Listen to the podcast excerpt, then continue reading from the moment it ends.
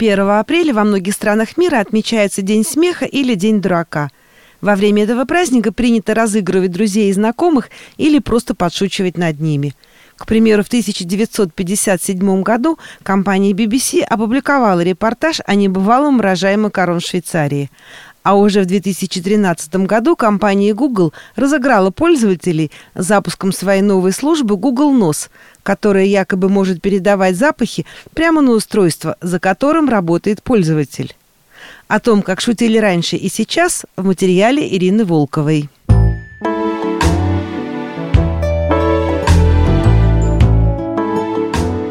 Всем привет! В студии радио Мегаполис Торонто Ирина Волкова.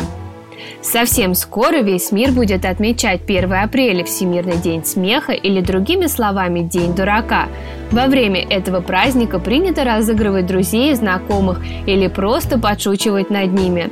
Традиционно в таких странах, как Новая Зеландия, Ирландия, Великобритания, Австралия и Южная Африка, розыгрыши устраиваются только до полудня, называя тех, кто шутит после этого времени, апрельскими дураками. Главное празднование Дня дурака, например, в Украине, фестиваль «Юморина» проходит в городе Одессы 1 апреля. В этот же день аналогичный фестиваль проходит в болгарской столице юмора Габрово. Своими корнями этот праздник уходит аж в 16 век. Известно, что в 1539 году один фламандский дворянин разыграл своих слуг, дав им шуточные поручения 1 апреля.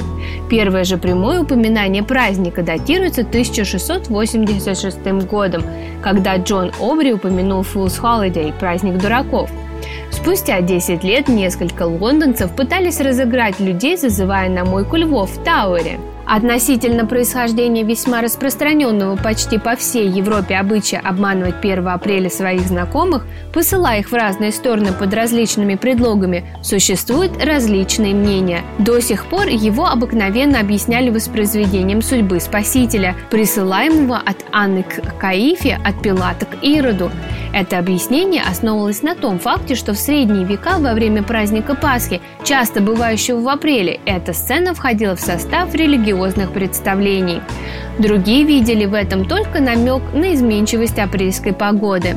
В Древней Германии этот обычай был неизвестен и занесен туда, как предполагает Грим, из Франции в последние столетия. Хотя происхождение его и там еще не выяснено, но есть основания предполагать, что это остаток языческого, может быть даже древнекельтского праздника, отмечавшегося в связи с началом весны. В России первый массовый первоапрельский розыгрыш состоялся в Москве в 1703 году. Глашатые ходили по улицам и приглашали всех прийти на неслыханное представление. От зрителей отбоя не было. А когда в назначенный час распахнулся занавес, все увидели на подмостках полотнище с надписью «1 апреля никому не верь». На этом неслыханное представление и закончилось. Произведениях многих писателей и поэтов конца XVIII века появились строчки про первоапрельские розыгрыши. Например, Пушкин писал «Брови царь на хмуре говорил, Вчера повалила буря, памятник Петра. Тот перепугался, я не знал, ужель. Царь расхохотался. Первый брат апрель.